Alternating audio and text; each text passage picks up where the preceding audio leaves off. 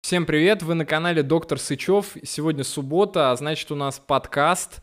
А, подкаст сегодня немного необычный, и сегодня у нас будет э, присутствовать гость, э, который имеет непосредственно отношение к экологии и экологии именно в Рязани. А, как, если кто-то не знает, то я живу в Рязани, а, и не удивляйтесь, мы иногда делаем вот такие наши, можно сказать, местечковые подкасты, но которые, тем не менее, могут привлечь к себе какое-то внимание, завладеть каким-то общественным мнением, и мы сделаем с вами вместе что-то хорошее. Сегодня у нас Александр э, Суфранович, да? Александр Суфранович, э, который почувствовал полтора или два года назад э, ужасный отвратительный запах, э, живя у себя в поселке. И с того времени он создал общественную организацию, которая теперь занимается экологией и буквально-таки за эти два года уже сделала огромное количество действий юридических, э, которые помогают сейчас э, нам постепенно как-то начать влиять на тех людей высокопоставленных, э, которые могут изменить эту ситуацию, и чтобы у нас тут не воняло, не было никаких выбросов, и чтобы все мы с вами стали жить лучше. Разговор получился у нас долгий, но очень интересный. Если вам интересна тема экологии, то обязательно посмотрите до конца в общем, давайте сразу, наверное, начинать. Вот здесь, если вдруг кто-то захочет в следующий раз, может быть, ваша реклама, кстати говоря. А, она у нас э, пока еще ни разу, кстати, не была, никто, никто не писал. Вот. Но все, давайте сразу подпишитесь на канал, длинный подкаст, возьмите чайку, покушать что-нибудь и погнали. We are,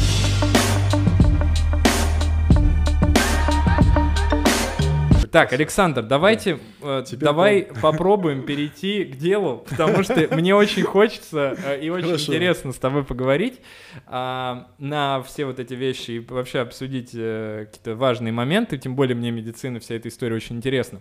Но у нас есть очень важная тема с тобой. А, мы сейчас находимся в Рязани, и тут, ну, сегодня не очень воняет. Или воняет? северный ветер, поэтому а, сдувает северный... все в поля. Но да. последний месяц э, пахнет в городе просто отвратительно, жутко, и мне сказали, шепнули, угу. что ты, в общем, один из главных людей, который, во-первых, знает, что это такое, с чем это связано, потому что, ну, например, э, наш э, губернатор ничего об этом вообще не говорит, хотя ему задаются эти вопросы постоянно там в Инстаграме, в соцсетях других. А, мне шепнули, что ты об этом, во-первых, много знаешь, а во-вторых, э, борешься за то, чтобы это все прекратить. Я, как э, житель Рязани, э, очень этим вопросом заинтересовался, потому что не хочется умереть раньше времени. И еще у меня двое детей, которые тоже не хотелось бы, чтобы умерли раньше времени, и жена, и родители уже престарелые. А, поэтому расскажи, пожалуйста, э, с чем все это связано, что это за вонь такая, и вообще долго ли нам осталось с этим жить я хотел сказать. хороший, хороший своевременный вопрос. Хороший своевременный. Я начну с того по поводу главный ли я не главный. Я как бы всего лишь, как говорят сейчас, спикер, слово, болтун, да, партии, ой, э, организации Дышим Чистым. Главным я могу только быть, когда команда там за мной. У нас серьезная команда, очень добросовестные ребята, девчата, и даже специалисты, и юристы, и просто Ай, комсомольцы, да, и все остальное, да. То есть это просто коллектив. Сколько сейчас народу там? Вы знаете, у нас почти 300 человек зарегистрированных э, членов кооператива, которые подали заявление, которые так или иначе оказывают нам помощь, поддержку, uh советы, тоже информацию, которую мы, знаете, информация это все как бы для нас. Но более такие, которые активные вот с переменным успехом, ну, это когда 10 человек, угу. 10-12 человек, которые, ну, опять, мы же все работаем. Угу. Семьи, работы, надо понимать, что мы не можем постоянно увлекаться только воздухом, точнее, не увлекаться, а защищаться с этим с воздухом. Надо же еще вести ну, свою ну, жизнь обычно. А кем ты работаешь? Э, есть такой поселок дядька один, это в Дашках, угу. коттеджный, да, я председатель там правления, это вот мы там живем, кстати, оттуда все и началось, потому что, ну, поселок вроде бы своим на горбу на своем перетащили, построили все-все-все. Люди, казалось бы, ну вот оно счастье, сейчас начнем жить, все, дороги, сети, дома, каждый, кто мог, сам себе проявил, mm и тут нас накрыло.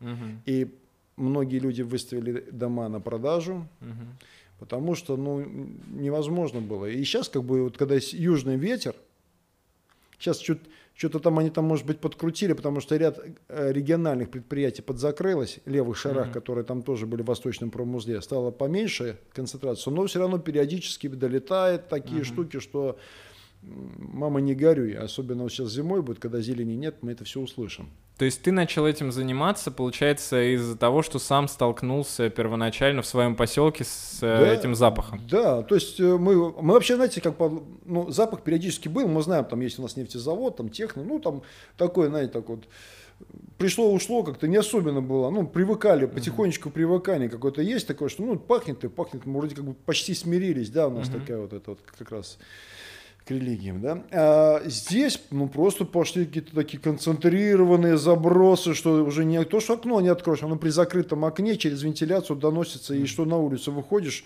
То есть утром ты выходишь, а туман пахнет серый туман, и мы постоянно говорим, туман пахнет серой, это уже не должно, то есть серная концентрация, о, серная кислота в воздухе. Мы думали, это где-то кто-то жгет, и образовывали такие ночные, дневные патрули на машинах, то есть в WhatsApp мы, так, ты где находишься, там, там, откуда запах, там, там тебе пахнет, не пахнет, определяли так координаты по телефонам. Однажды мы выявили там одну, в Дядьково есть там а, предприятие, оно там утилизирует этих туши, да, и вот они uh-huh. там сжигали, мы на них написали жалобу, но там сказали, что нет, у них холодильники, они суперсовременные, но у нас там фотографии, если там горит, оттуда идет дым. Мы что, вообще что ли тронуты? Здесь как бы еще не так сильно дышались.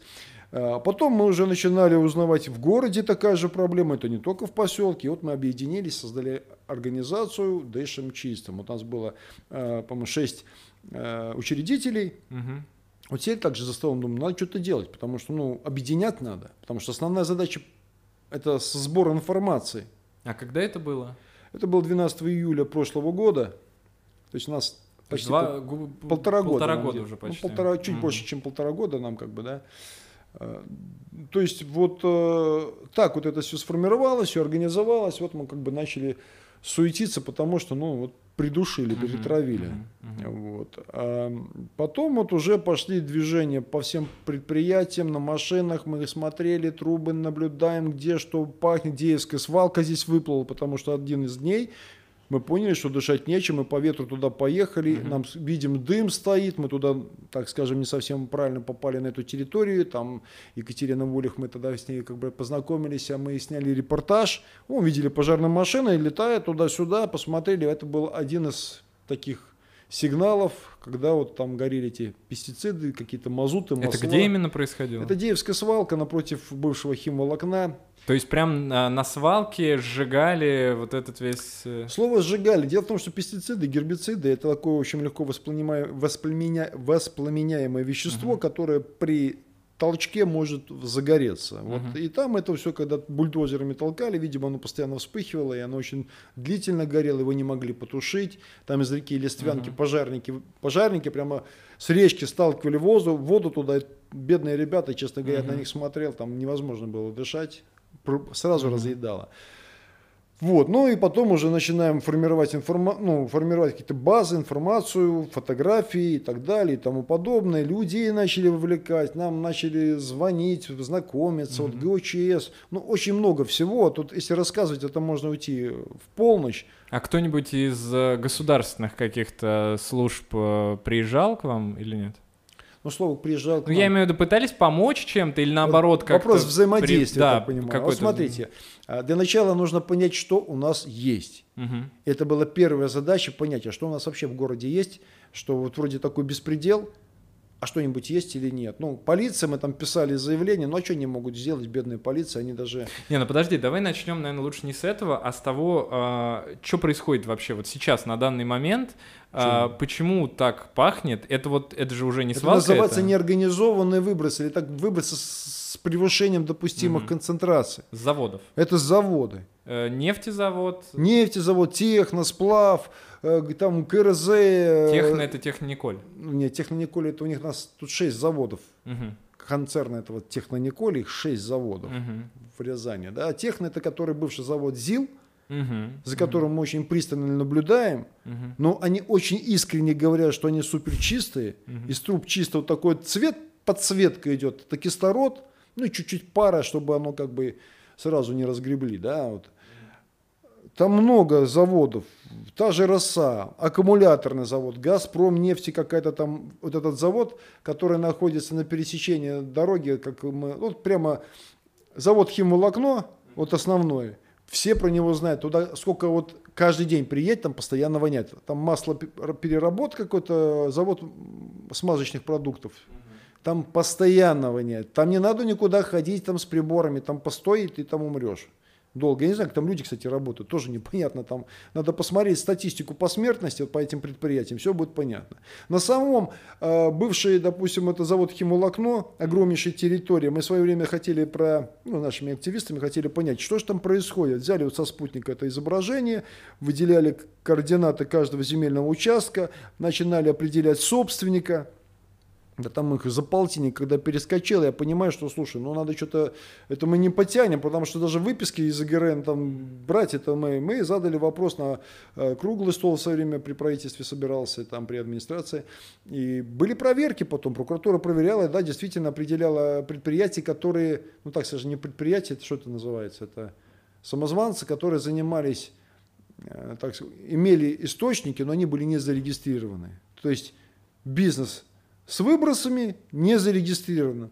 Им сказали, мы им административную ответственность там внедрили, да, штраф им выписали. И сколько там были штрафы? А там штрафы самый, самый большой это 50. Вообще, ну там наверняка десятку им выписали. Я хочу под, по административным штрафам, я вот хочу дать пояснение маленькое.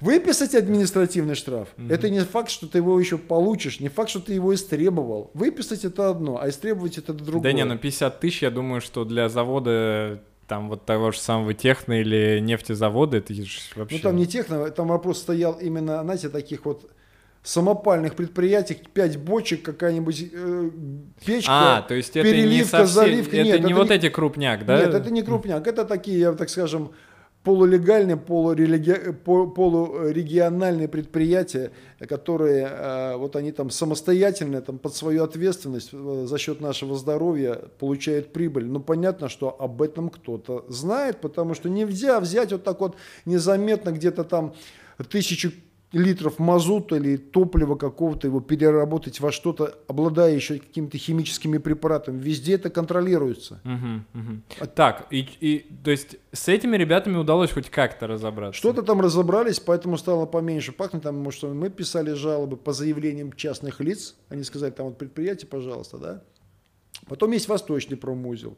Восточный промузел это примерно где у нас платный переезд, мы все знаем. Я представляю, да. Вот как раз там завод Техно, там завод Сплав, там еще ряд каких-то других заводов. Я недавно туда ездил, мы хотели с квадрокоптером полетать, посмотреть, пофотографировать, да.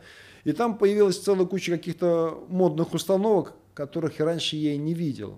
Это бывший промзон, ну, туда невозможно зайти, там заборы стоят, да. Там же есть и керамзитовый завод, уж не знаю, чем там опасен или не опасен. И есть еще что-то, которое постоянно выбрасывает огромные клубы черного дыма, практически с одной и той же интервалом. Такое Но... огромнейшее облако. Мы сколько раз... А, это только сверху вы видели? У нас сейчас вот это эко-монитор 62, камеры с большим разрешающей способностью, приближением, и мы всегда это вот можно отследить по записи, когда, где это в одно и то же время в том или в другом месте, вот прямо так, ух, огромное облако выкинулось, а, там, ну сколько там, 15 секунд отрезалось. Проходит там, допустим, 40 минут, опять такое ух, огромнейшее облако, опять отрезались. А здесь игра с законами называется, потому что для определения, знаете, у нас по каждому а, конкретному поводу придуман свой конкретный норматив. Угу. А если вот этот повод не подходит под описание этого норматива, то вроде как и не, и не это самое, не, не нарушение. Угу. То есть они за счет того, что э, выпускают их единоразово несколько да. раз в день, они бы, не нарушают. Вроде бы как мы не, это же не источник. Дело в том, что такое стационарный источник выброса. Это выброс, который э, источник, который зарегистрирован у него координаты есть, он стационарный, он называется стационарный. Он может, конечно, его можно там перевозить, но опять координаты должны быть зафиксированы. Есть передвижные источники выброса, это машины наши, да, они постоянно двигаются, у них нет координат. Есть неорганизованные выбросы. Вот эти ребята как раз относятся к неорганизованным выбросам. Вообще к неорганизованным выбросам относятся и еще трубопроводы, фланцевые соединения, подвижные соединения на всех этих самых. Это называется все неорганизованные выбросы. У них нет четких параметров, но примерный расчет по ним должен быть. Ну, понятно. А, и в итоге сейчас э, каким образом выглядит организация? То есть есть вот люди, да? Никаким образом не, не А. выглядит. Мы считаем, что сейчас вообще никакой организации нет, никакой степени подконтрольности нет. А, вообще. Я вот, понимаете, вот, э, вот если я вам сейчас скажу, э, вот я вам принесу, вот, вот это, видите, стол стоит, да? Я говорю, а я вам принесу вот доску. Вот я разберу на части, это стол или это доска. Вот я возьму кусочек трубы вот этой вот, сколько она там, она 40 на 40, еще вот положу вот рядышком, да, это стол или это э, сырье, материал. Вот если мы говорим, что у нас есть надзорные органы, Мгм. ну, наверное, можно заявить, что юридически закрепленные органы есть, а надзора нет. Почему? Потому что надзор, он определяет, определен своими качествами, критериями и качеством самого надзора. Да? То есть, если мы понимаем, что у нас все чисто и кого-то наказали, то, наверное, надзор происходит, потому что их все как бы опасаются, есть какой-то регламент. А когда мы понимаем, что надзорные органы ну, физически не могут. Я почему говорю физически? Потому что, э, чтобы проверить там сотни предприятий двумя-тремя человеками, даже если они там бог контры, который понимает, там чуф на слуху там поймал, оба, диоксид серы, диоксид, он не сможет физически просто составить столько протоколов. Поэтому мы постоянно и говорим, ребятки, а давайте мы, может быть, цифровизацию не только вот в медицину, там, в образование, там, в науку какую-то, а давайте немножко в экономику цифровизацию, в надзорные методы ку- куда-то цифровизацию компьютер применим, чтобы была система. Мгм. Потому что сейчас вот фактически, да, вот я даже читаю, что там сейчас Светлана Родионова пишет, это руководитель Росприроднадзора, ну, честно говоря, за голову хватаешь, и мы понимаем, что насколько у нас ситуация практически неуправляемая. А это так везде или только в Рязани? Везде так. И в Москве? И в Москве, ну, а Москва это немножко другой регион, так скажем, это другая страна. Ну вот я и говорю, то есть в Москве есть какой-то надзорный орган или там такая же вот творится Моск- в? Москве, я, вот я бы высказался так, там немножко есть другие ресурсы.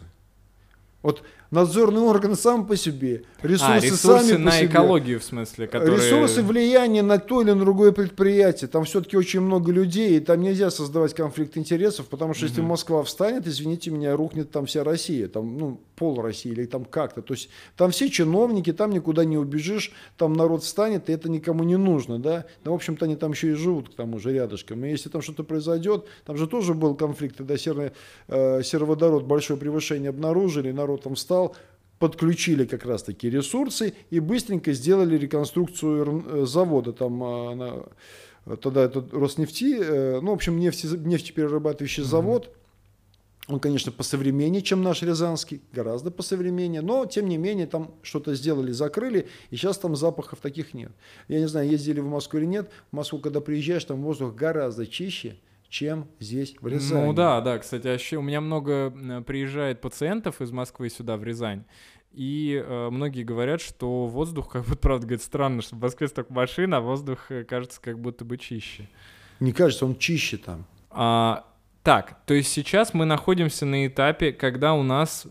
Я Нет. просто пытаюсь правильно понять, когда у нас есть вот эти заводы, которые, по сути, никак не регламентированы и не контролируются никем. Никем. Надзорного органа у нас нет, и есть только общественные организации, которые, э, ну вот, э, типа как у вас, Да. которые пытаются...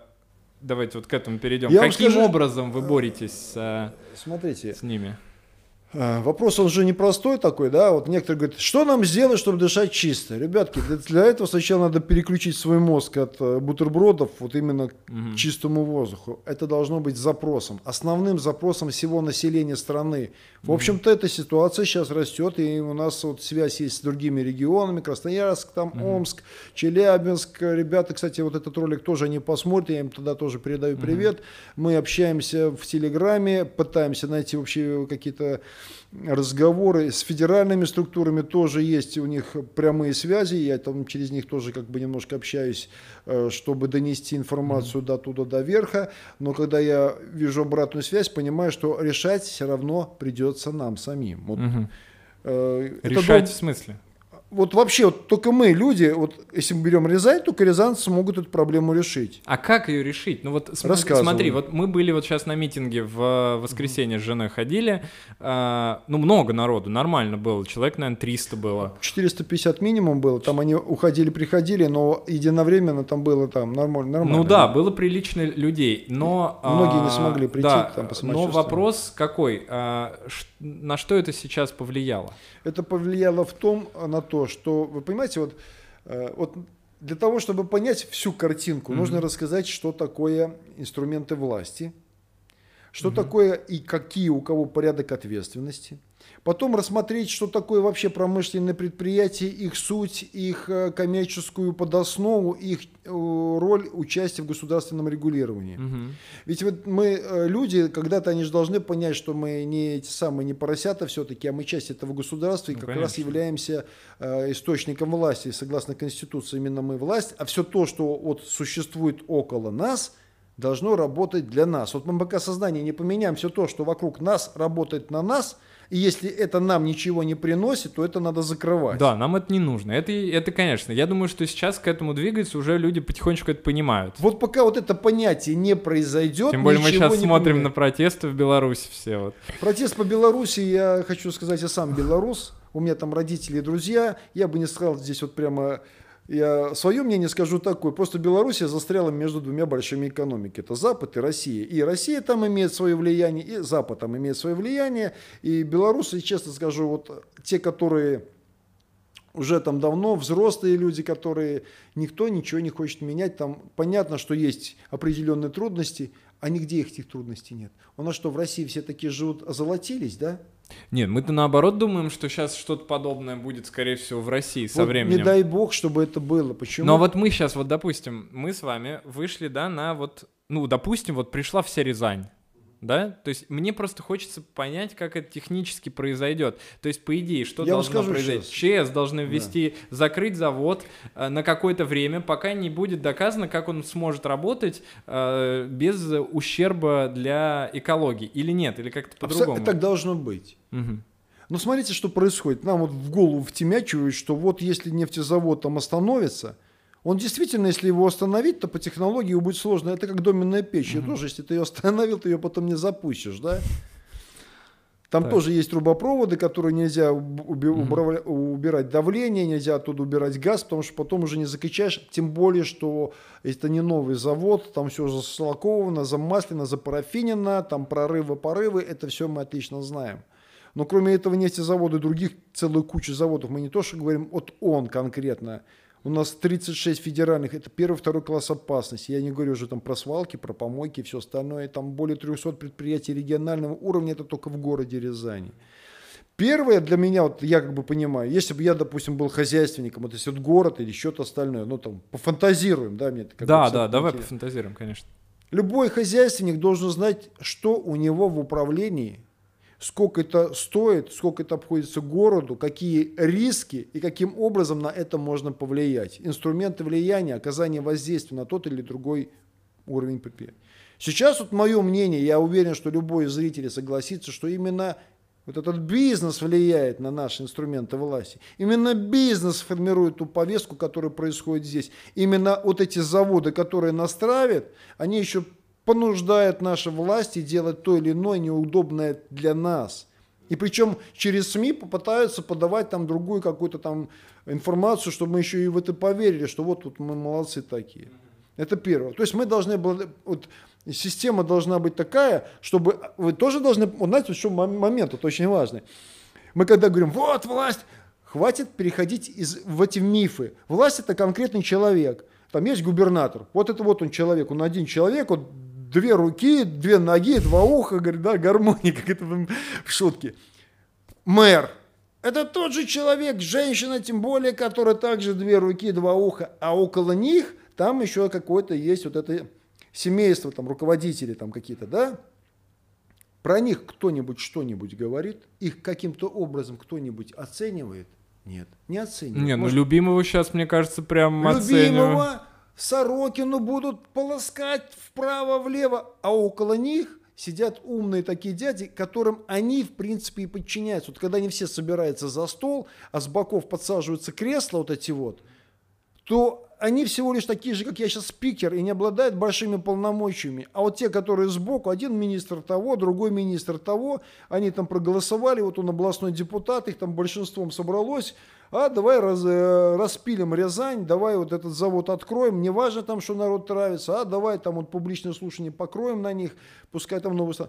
Они принимают решение. Есть закон, нормы, через которые перепрыгивать нельзя. И закон он должен быть, его нельзя нарушать, потому что как только мы нарушили закон, сегодня вы нарушили закон в своих интересах, завтра пять раз нарушит этот закон против конечно, вас. Конечно, Поэтому есть... закон должен быть, и люди должны читать законы. Поэтому, когда в школах преподают Гарри Поттера, я хочу задать вопрос, а почему вы не, не переподаете основы гражданского кодекса, там какого-нибудь, Конституции Российской Федерации, там, допустим, хотя бы в семейный кодекс почитать, там какой. Раньше же было семейное воспитание, да? Почему экологию вы не читаете? Почему человек не думает о том, что дерево, вот я, допустим, для себя вот вычитал очень интересную вещь, что вот дерево, оно же тоже фотосинтез производит именно в плюс, только до определенного определенного возраста при определенной температуре. То есть, когда мы думаем, что деревья зеленые, это не факт, что воздух, кислород выделяется. Должно быть солнце. Вот это все надо знать, и это интересно. И когда человек в этом увлекается, действительно, вот они тогда уходят от, от гаджетов, они переходят в растения, они переходят в жизнь, они переходят, смотрят на человека не на как что-то объект потребления, а он говорит, что это человек, он или она, это природа создала, это совершенство, вот это отношение, это другое, да, и когда мы возвращаемся опять к власти, Власть это как раз то, что мы выбираем. То, насколько это важно или не важно. И вот э, ресурсы мы начали с того, что вот заводы, как надо понять. Потом нам надо понять, кто же там у власти, депутаты, они чем там вообще занимаются. Когда мы к депутатам, это мы их избрали, не нравится вам депутат, сегодня также проголосовали, отозвали его оттуда. Он там не нужен. Посмотрели, чем он занимается. Вот сейчас вот там э, Алексей Захаров, он там часто ролики выбрасывает. Надо посмотреть, чем они там занимаются. Что там, чай пьют, они там бизнес делали, там заводы, хлебзаводы закрывают или что-то еще. Надо понимать логику эту, да.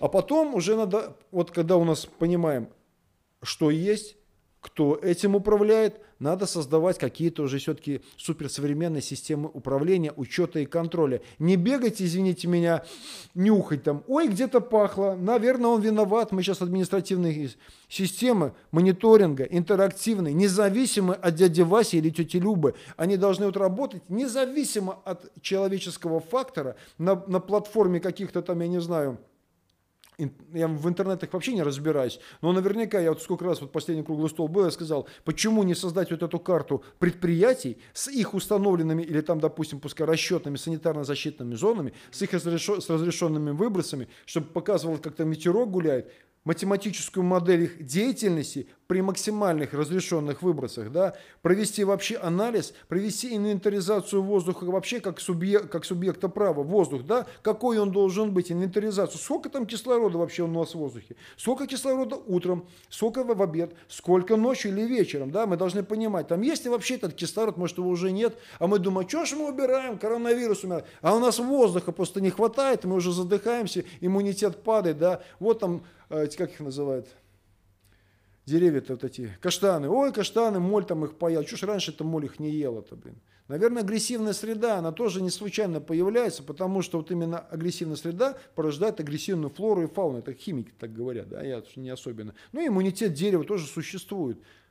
ПДК, ну это отдельная тема, пока не буду Ну то есть получается, что всему виной коррупция. Из всего, что ты сказал, я понимаю, что за счет того, что э, есть люди, которые могут принимать те или иные решения, и полностью это зависит от какого-то э, ряда не очень большого количества людей, э, то в итоге мы получаем, что человеку не очень выгодно закрывать там какой-то завод или накладывать на него санкции, потому что, ну, сверху ему позвонят, скажут, чувак, лучше этого не делать, потому что, скорее всего, ты депутатом больше не будешь. Или нет? Или, или, или руководителем надзорного контроля. Ну, или да, ну, ты не будешь. Да. Так оно и есть, и вопрос даже, знаете, коррупция здесь вообще как бы, знаете, ни о чем. Вот для меня она ни о чем. Здесь больше человеческое безразличие.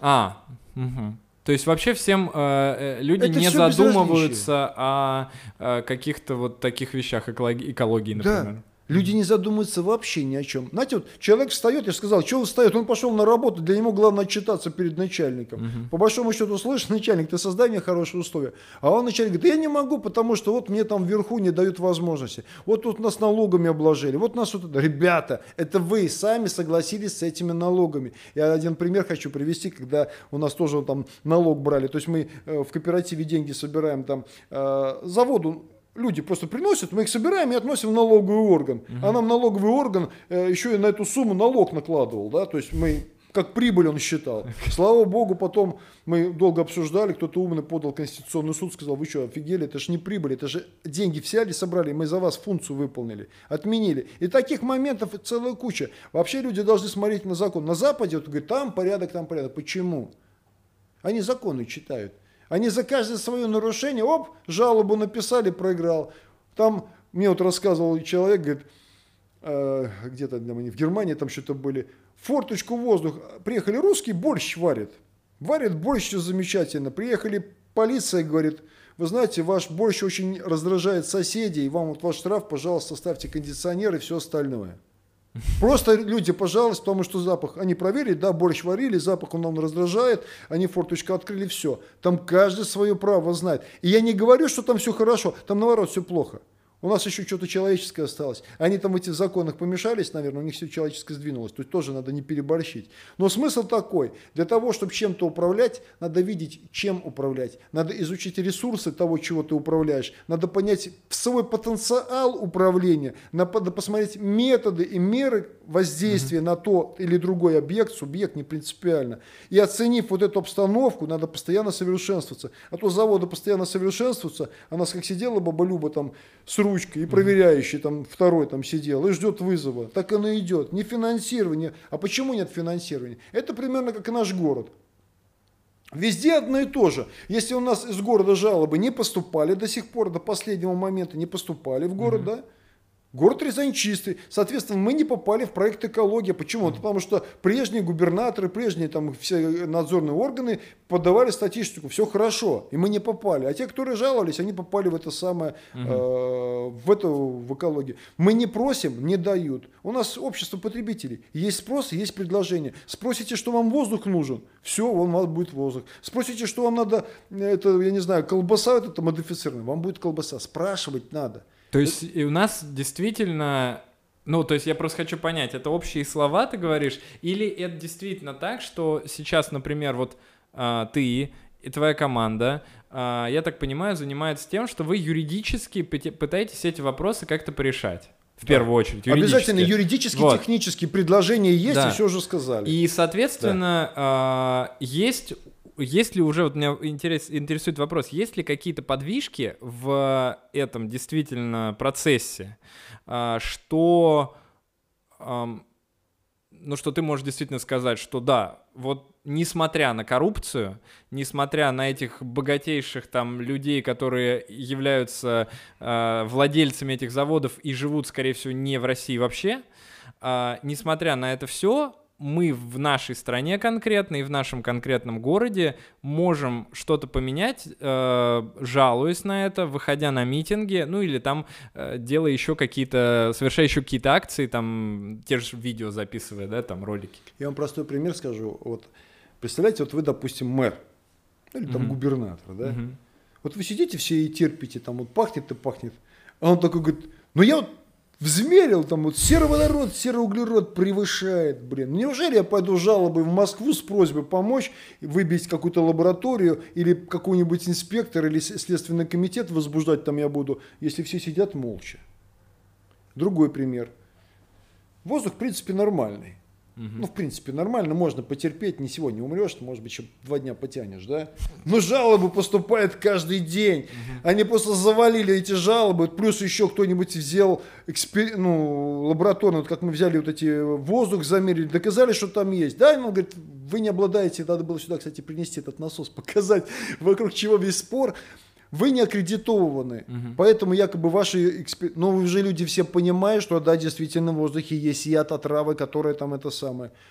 Пошли запросы, и руководитель говорит там наверху, слушай, Михалыч, говорит, если я сейчас не, народ не это самое не успокою, если я не сделаю им чистый воздух, Сегодня они меня там палками закидают, завтра к вам придут. Давай что-то решать вопрос. Это важный вопрос. Логично? Нет, э, абсолютно логично. Я просто пытаюсь понять, насколько это в, вот в сегодняшних реалиях не только а в сегодняшних логично, но реалиях, реализуемо вообще. А теперь в сегодняшних реалиях это наиболее реализуемо. Я даже объясню почему. Я не хочу заниматься политикой, вообще критически против, но мне уже 50 раз сказали, Саша, как ты за воздух взялся, значит занимаешься политикой. Но мы принципиально никуда не лезем, но тем не менее. Вот смотрите, какая сейчас обстановка в стране. Вот вы только сами говорили, вот ребята, да, ты говоришь, что там стало, тут стало, там шум, гам, пытаются угу. раскачать Белоруссию. Скажи, вот кому это нужно? Простому человеку нужна война? Нет.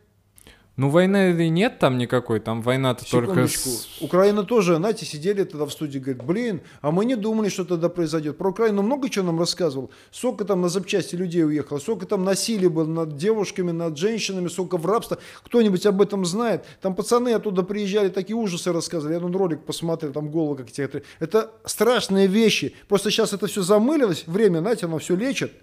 Не, ну, конечно, никто не хочет э, такой революции, какие они были в 19 другой веке, вопрос, да, там, или вопрос. даже вот... Э, а на... А руководитель какой-нибудь хочет бардака? Вот, понимаете, есть объективные признаки, через которые вы не перепрыгнете. И народу нужна управляемая ситуация, в которой он может заявить о своих правах. Вы о своих правах можете заявить только в управляемой ситуации, потому что право, оно должно быть написано в законе, и должен быть инструмент, через который вы это право можете истребовать, да. А тот, который руководитель, руководитель, да, он говорит, Блин, я хочу руководить так, чтобы было понятно, легко, и чтобы тоже было время поспать. А не чтобы мне звонили каждое утро или каждую ночь, а у нас там прорвало, там митинг, там буч. Всем нужна война. Мы просто забываем, что есть еще третьи силы. Их вообще там пять или шесть, третьи силы. Вот мы все время говорим, мы что сейчас поменяли? Вот вы поймите, что сейчас категорически поменяли. Раньше мы кричали, вот губернатор, губернатор, губернатор. Да, он виноват. Он не мотивировал этот процесс. Надо было людей потянуть. Хотя я не знаю, как-то в рамках одной единой партии там что-то поменять, там быстро все меняется. Знаете, один руководитель сказал, завтра его сняли. Мы сейчас говорим, виноваты заводы. Виноват завод Техносплав, туда-сюда. Мы считаем наше право гражданское, пускай они хотят посудиться, мы сейчас посудимся, и мы будем говорить, мы с ними встретимся. Вот мы сейчас угу. ждем эти датчики интерактивные, мы к ним придем. Угу. Пускай готовятся, и они знают об этом. Вот вчера на круизном столе они сказали, приходите посмотрим, придем посмотрим, мы не встречаем. Вы знаете, у нас же нет такого антагонизма, что там просто завод не нравится. Ну, конечно. Вам, может быть, руководитель этот не нравится. Или не нравится начальник отдела э, безопасности или отдела экологии. Его надо поменять. Он тогда будет требовать у руководителя деньги на экологические проекты какие-то зеленые. Все поменять. Нам надо поменять, увидеть врага в лицо, а не догадываться, где это. А враги это наши предприятия, которые никто их не контролировал. А когда мы начинаем проверять, э, для себя изучать, а как их контролируют, их никто не контролирует. И вот мы для себя выявили вопрос. Основные как бы руководители, они ну, физически не могут, потому что у одного нет пол, там полномочий, у другого компетенции, а третий не может на завод зайти, потому что он очень супер какой-то, федеральный, да? И для всех, и для этих структур самый главный закон о защите прав юридических лиц. Слушаем. Надзорные контролирующие органы, основной закон для их действий – закон о защите юридических лиц. А, это их официальное заявление на всех встречах. В суде мы встречаемся. Вот вы слушайте, что они говорят. Основным законом для наших проверок является закон о защите прав юридических лиц. А наши кто права будет? Физических лиц. А то, что мы представители таких же юридических лиц, где мы работаем, только мы здесь в частном варианте заявляем о своих правах, кто-то об этом думал? Вы наши тогда права тоже защищаете, да? Мы вот это когда поняли, мы уже говорим, что нет, не ведет. Что я должен сказать? Вот сейчас, конечно, у нас идет довольно-таки такой тесный разговор, конструктивный, напряженный с правительством Рязанской области и с администрацией Рязанской области, а потому что там, оказывается, тоже же вот люди, которые дышат этим воздухом, и они как бы заинтересованы. Я иногда говорю, нам главное, чтобы вы не мешали. Mm-hmm. А если нам еще поможете, будет вообще замечательно. Здесь есть конструктивное зерно, я подробности вдаваться не буду. Министерство природопользования, мы, я там частенько прихожу, даже несмотря на то, что сейчас карантин, пандемия, шмандемия, я там частенько прихожу, и не только я, наши мои коллеги, мы обсуждаем спорные вопросы, где-то даже ругаемся, угу. где-то непонимание, где-то они видят, тут надо вот именно так, я говорю, нет, надо вот именно так, будем искать консенсус. Но в любом случае должно быть финансирование, и люди должны сказать, ребята, нам нужны современные интерактивные газоанализаторы, датчики, датчики, которые показывают, и знаете, чем их будет больше стоять, тем больше будет объективная информация. Я объясню, в чем это заключается. Ведь все просто, все просто, да? У нас есть жилая зона, есть один норматив ПДК. Он маленький, здесь вообще не должно быть вони, не должно быть ничего. Есть санитарный показатель, который говорит, раздражающих эффектов нет. Ни глазки не щипать, ни вонять, ни рвотный рефлекс не должно быть. И ПДК, это... Э, технический, можно сказать, норматив, химический технический норматив – это концентрация воздуха. Да? Так вот, если мы поставим датчики с какой-то периодичностью на границах санитарно-защитных зон, то это будет наш мост защиты. Как только оно прилетело, вот там датчики показали, первое, что мы имеем, все простое, без оспаривания, это проверки поехали. Раз, и поехали. Раз, и поехали. И сколько она поднимется, концентрация превышения, вот столько вы там и будете сидеть. Что возникает обратная связь тогда у надзорных органов? Они говорят, слушай, ну я не могу там постоянно сидеть, у меня всего два или там три сотрудника. А я говорю, а мне это не волнует, превышение, ищите виновного.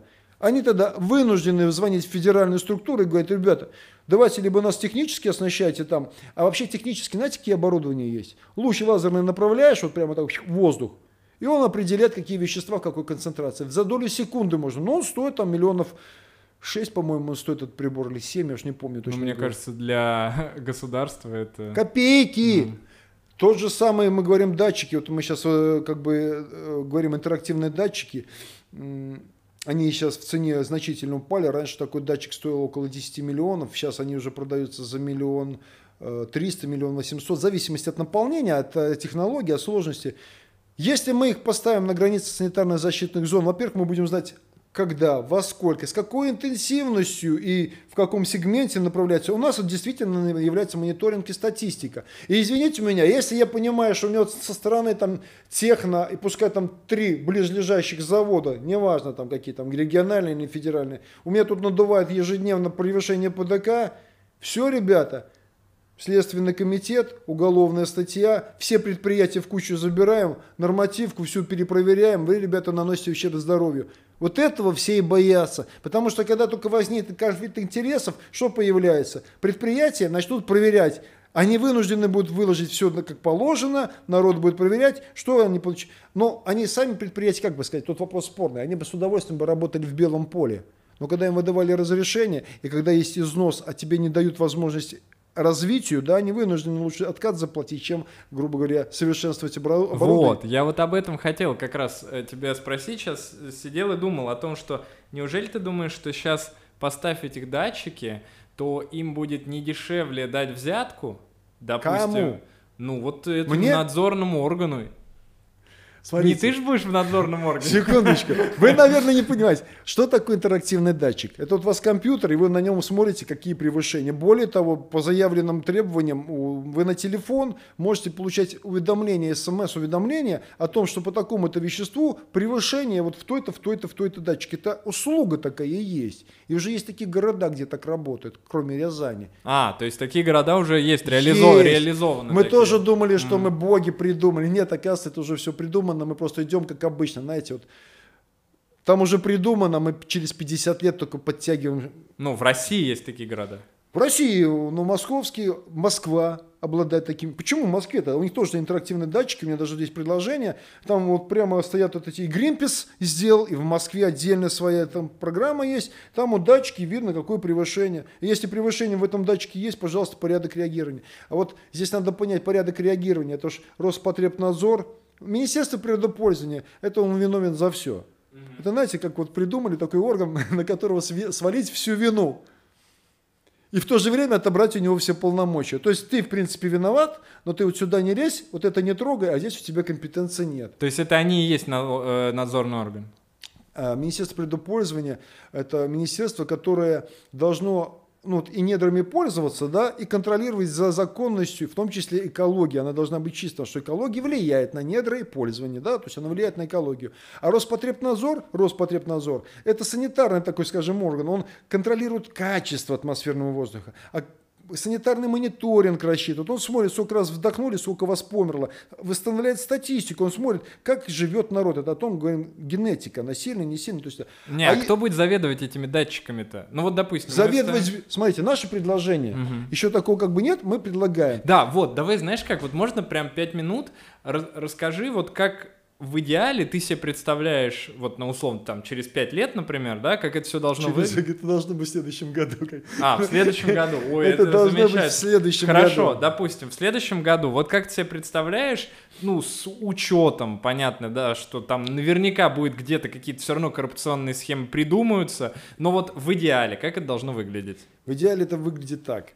Э, есть э, надзорный орган такой ГОЧС, он круглосуточно дежурит, и у него должен стоять большой компьютер со всеми этими датчиками. ГОЧС – это гражданская оборона э, чрезвычайных ситуаций. Да, чрезвычайных ситуаций. Угу. Можно создать другой орган. Можно при отдел экологии при администрации города Рязани, который отвечает за это дело, они могут у себя посадить человека на ставку, который там будет меняться в ночь не в ночь, но принимать вот эти сигналы о превышениях. Да? Так, сидит человек и смотрит за превышениями. И смотрит, Понял. какой воздух вот именно угу. вот в этих точках. И смотрит дышим чистым, и смотрит ОНФ, и смотрит Эра, и смотрит другая организация у них на компьютере. Я просто сам не, не спец. Возможно, это сделать вообще как телевизор, ретранслировать, прямо чтобы каждый, кто захотел у себя увидеть, вставляет это приложение, или пускай это будет, не, это предложение будет. И вот вы себя в компьютере захотели, посмотрели. Или, допустим, программка такая. Если зелененький горит, значит превышения нет. Если красненький открываете, смотрите, какие превышения по каким датчикам. То есть сам инструмент отработан, это всего лишь один системник, и, и по всем столбам, по всем там точкам разбросаны вот эти датчики. Да? По всему городу, не только рядом с предприятиями в границах санитарно-защитных зон. То есть вот санитарно промпредприятие заканчивается, промышленная зона заканчивается, вот где-то здесь в пределах там километра двух не, не принципиально так, окей. стоят. Все, то есть мы с этого момента а, придумали пистолет, которым можно зафиксировать. Инструмент, которым можем зафиксировать превышение. Потому что если ты не зафиксировал, нарушения нет, мы же не можем под закон подавать. Uh-huh, uh-huh. Есть. Но и плюс к этому ко всему обязательно должен быть хроматограф, а лучше два в городе Рязани, который делает оценку полного перечня воздуха. То есть воздух закачали сегодня, там через день, запахло еще раз закачали, и должна быть оперативное взаимодействие, чтобы мы видели, что в воздухе вообще. Я потом могу рассказать, если будет интересно, для чего это нужно сделать на будущее. Но вернемся, допустим, к итеративным датчикам. Датчики стоят, превышение пошло. Он дает сигнал надзорным контролирующим органам. Это и прокуратура, Росприроднадзор, Роспотребнадзор. Они и так это бегают туда-сюда, но они не могут найти со своей лаборатории, потому что она пока развернется, свернется, 4 часа проходит. За это время завод уже 50 раз залповые выбросы сделает, и ветер поменяется. Невозможно. А датчик показал. Если мы видим угрозу вот с этих предприятий в течение месяца, мы поработали, а там выбросы идут, идут, идут, ребятки, там вот просто можно вызывать Родиона со своей командой, можно вызывать любых специалистов. Родион это кто? Родионову. А, Родионова. Руководителя. Мы сейчас просто часто с ней как бы вот в переписках там оно происходит, она такая очень молодец, активная, ей тяжело, я понимаю, что это работа такая, знаете, потянуть то, что не тянется, как бы называется. Но тем не менее она старается, молодец. Кобылкин там такой есть тоже там из этого, с, с руководства Министерства правопользования. То есть мы им говорим, ребята, у нас вот видите, вот статистика, Статистика, видите, превышение по этим веществам каждый день, каждый день нас убивает. И еще маленький комментарий, чтобы было просто понимание. Вот у людей, у граждан сложилось мнение, что превышение ПДК это так вот, оп, Ой, ну все, прошло. Не, ребята, превышение ПДК, это значит, вам нанесли уже вры. Вот если вам рану так вот порежут руку, так это легче, потому что ранка заживет, затянется, а это входит в ваше ДНК. Превышение ПДК по медицинским нормативам, это значит, вам уже нанесли вред, который будет накапливаться, он потом вылезет либо в раковую, либо какую-то еще опухоль, он на мозг может, на нервы, на сердце, сердце может остановиться при превышении, в зависимости от того, какие у вас эти самые. Все, вы попали в эпицентр взрыва. Это мало того, что у нас радиация тут душит, радиация у нас там постоянно фон падает, мы еще и этим убиваем. Все, порядок взаимодействия отработали, мы обнаружили, как говорится, э, осведомлен, значит защищен. Вот мы осведомлены, что превышение есть. Дальше мы выстраиваем отношения с надзорными контролирующими органами. Каким образом? Мы говорим, ребят, вы не работаете. По каким причинам мы выясняем? Мы просим прокуратуру разъяснить, почему эти... И тут выявляется все, ой, а у нас этого нет, а этого не хватает, а зарплата у нас маленькая, а, вот с эти, а эти вот нам угрожают. Мы когда к ним приехали, они на нас там собак стравили или там угрожали расправы, мы не можем это делать, дайте нам какую-то охрану, да? Мы выливаем на свет опять, получили новую информацию. Вот тогда говорим приказом отдельным, да, ребят, знаете, что скажу? Деньги для этого найдутся сразу, люди соберут. Сейчас вот на Камчатке пацаны там экспертизу эту, да, говорит, блин, мы сделали первый этап, нашли остатки топлива какого-то. Нам для того, чтобы продолжить экспертизу, деньги нужны. За два дня собрали. Да деньги собираются сейчас. Собрали люди даже готовы лишнее. да. Лишнее даже собрали. Говорит, все, говорит, сейчас Конечно, поехали. конечно. То есть мы видим, и люди, что самое главное, вот этот процесс вы должны понять, когда мы появляем информацию, вот эту видим, что риски какие-то, люди начинают осознавать, слушай, ну реально риски, они начинают требовать, они начинают становиться гражданами. Гражданин – это тот, который живет жизнью государства он в нем участвует. Они начинают осознавать все риски, и они понимают порядок ценностей, они начинают каждый свое. Вы поймите, что любой руководитель, у него тоже дети, школьники, они же все общаются, да? Они скажут, слышь, ты что там своему папе сказать не можешь, чтобы он денег, возьми сам, там у тебя денег сколько, купи ты этот датчик или поставь этому оборот. То есть мы начинаем видеть проблему. А дальше все очень просто делается. Истребуются все документы. В чем сейчас проблема? Мы говорим, дайте нам ваши документы посмотреть, все предприятия. Чего вы боитесь-то? Отказали. Росприроднадзор. Предоставьте, это ваши функции, вы предоставьте нам, у нас по Конституции положено, мы должны все, все, что касается природы. Не-не, мы не можем, это коммерческая информация. Какая она нахрен коммерческая? Это информация, как пользуются моими и вашими недрами кислород, вода, земля, недра государства, наши с вами ресурсы – они им пользуются, мы говорим, дайте нам документы, которые говорят, как они пользуются моим, насколько они порядочно пользуются. Они говорят, нет, это коммерческая информация. Так вы что, на моем здоровье деньги зарабатываете? Это что, меня в рабство, что ли, загнали? Извините меня, вы мне устраиваете прецедент? Войну вам, что ли, организовать? Понимаете, вот это все. Весь вопрос, как к этому подвести логику. И потом мы понимаем документы. А вы понять должны, что если документы в порядке, хорошие, и легко завод проверить, как он работает, и вот только в рамках одной проверки с привлечением общественных инспекторов, которым особенно денег не предложишь, потому что это будет сразу известно, и там сразу посадят, по 20 лет срок влепят и сразу пойдут туда, никто не будет. Начнутся проверки, от которых откупиться нельзя. Все. Угу. Это полгода, это даже меньше, чем полгода, потому что в каждом предприятии косяков до хрена, и мы об этом заявляем. Уже извиняюсь за лексикон некоторый, угу. да. Так, а как э, должно будет э, среагировать предприятие? То есть оно же не закроется, то закроется. есть оно должно... Э, закроется. Ну, прям нефтезавод закроется. Закроется. Ну, то есть ты думаешь действительно, что через полгода может произойти ситуация, что нефтезавод закроется? Через полгода может произойти ситуация, что он взорвется нафиг. Вот это будет ситуация. А что вы так на риск никель? Там тоже сидели ну, нормально. понятно. А нет, вы почитали, нет, сука, все заводы? Нет, я, я, я согласен абсолютно. Техника безопасности и все остальное, а я уверен, вы считаете, что это... что они... Секундочку. Стоят датчики. Угу. Каждый раз прилетает с той стороны, с южного промузла, превышение ПДК. Сероводород, диоксид серы, сероуглерод, который крайне опасное вещество там какое-нибудь, да, там какие-нибудь фенолы, какие-то других веществ, там их 83, я не буду сейчас их все перечислять, они сюда прилетают. А я вам потом книжечку открою и говорю, вот это вещество на базе вот таких-то исследований приносит такой вред здоровью, вот это вещество приносит вот такой вред здоровью. Два раза в превышениях ПДК э, максимально разовых раздражений, когда идет, вот такой вред здоровью. И вы скажете, слушай, а мне нужен этот нефтезавод? А потом мы попросим наше правительство, скажем, ну, ребята, давайте мы посчитаем, он вообще кому прибыль-то приносит, он вообще рязанский, он вообще московский, он вообще государственный или чей-то. Давайте, может, мы посмотрим, чьи там интересы, да? А может быть, не все так, как нам рассказывает кто-то, а может быть, в Москве и не знает об этих проблемах, а здесь на местном уровне все это топчется. Почему? А потому что выгодно воровать.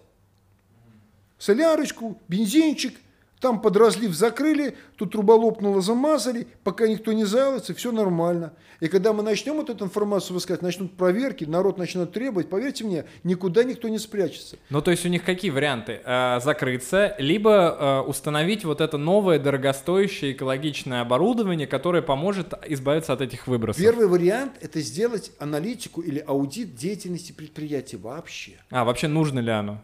Ну, да. в смысле, не то, что нужно, а Степень безопасно риска. ли оно, Вот у меня, в принципе, допустим, да? информация, что РНПК работает в, э, в условиях, как это называется, а в, в условиях предаварийной ситуации. А, то есть в любой момент может все нахрен да, взорваться. Да, это заключение было сделано, по-моему, года три назад, что ли, или четыре, ага. не было, да, специалистами. То есть в предварительной ситуации. Там постоянно что-нибудь ломается, взрывается и тому подобное. И это все не контролируется надзорными органами, и это контролирующим органам не контролируется, потому что их просто туда их и не пускают. Вопрос другой. А я говорю, хорошо, вот вы директор завода, говорю, работайте на славу государства. Покажите, пожалуйста, что завтра все вот это не станет вот бушик. Покажите, что вы контролируете. Дайте нам открытую информацию, что у вас все хорошо. Вы меня не водите по заводу, вы мне откройте вашу там, интерактивную площадочку в интернете там есть. Покажите, как ваш завод работает. Покажите, как вы вообще контролируетесь. Покажите, кто вас контролировал, когда последний раз. Какие отчеты писались, да? Они говорят, ой, не контролируют, давайте контролировать, давайте договорились, да. Потом, Александр Анатольевич, вот частотная установка, ну, мы ее постоянно переделаем, а трубки эти смонтировать невозможно, потому что тут поддувает, и они все равно выйдут из строя через год, да. Чтобы это поменялось, нам нужно вот столько миллионов или триллионов, и тогда мы вот все, барсики. Но еще нефть немножко не такая тяжелая, мы ее не можем очищать. Но если мы там поставили систему Клауса чуть-чуть побольше, серы появляется больше, мы ее не знаем, куда продавать. Если бы еще один завод там открыли где-нибудь чистом поле в Казахстане, чтобы эту серу перерабатывать на удобрение, мы бы тогда бы вырабатывали системой Клауса эту серу, у нас бы был чистый бензин, все было бы нормально, но для этого надо еще столько денег и такой-то срок. Хорошо, давайте делать. Ну а сейчас какая обстановка? А сейчас, вы знаете, если мы будем выпускать вот такое количество нефти, ой, бензина, с таким качеством, при таком качестве нефти, ну у нас выбросы будут вот такие. Блин, а что делать? Но, может быть, есть еще какое-то устройство, которое в озоновом слое вот эту гадость все собирает. Если ученые доказали, там можно электромагнитную сетку над особыми источниками сделать, оно все будет осаживать на землю, а там уже собирать, утилизировать, уж не знаю куда и как. Но какое-то решение можно придумать, да, либо сократить объем выбросов.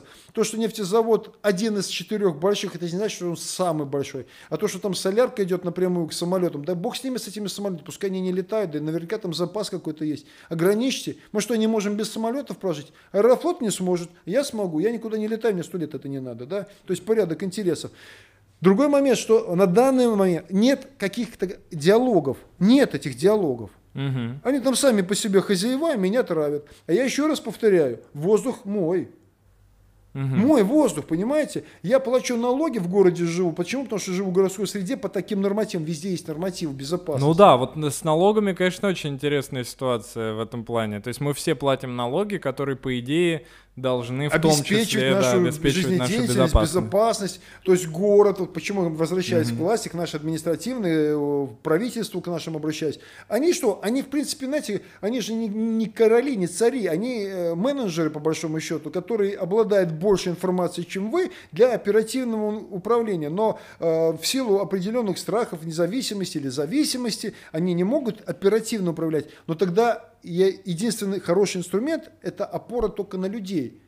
Я, конечно, могу там сказать, а как же вот Хабаровск, там, да, вот человек был такой крепкий, сильный, туда-сюда, а его сняли, а народ не может помочь, хотя он, в принципе, опирался на народ. Там немножко другая история, народ не в ту сторону попер, наверное, не за тех подключился. Вместо того, чтобы переключить свою энергию э, в надзорные органы, в суды, э, добиваться справедливости там в судах, перетащить свою агрессию там, где суд идет, защитить его в правовом поле, а, как бы там вот эти митинги, они тратят силы, я так думаю, ничем не решится. Мое мнение, я не хочу никого видеть, молодцы пацаны, все люди молодцы, такая вот активность, но здесь надо все равно подключать, если вам за счет закона отобрали вашего человека, другим законом потребуйтесь его поставить на место. Только так, только подключая административный ресурс, вы можете добиться каких-то... Просто митингами, ну не они. Митинг – это привлечение интереса, привлечение людей, пикеты, информация, чтобы... Не, ну будут... ты же сам, по сути, формируешь митинги. Я пример вам скажу. Вот мы сейчас митинг проводим.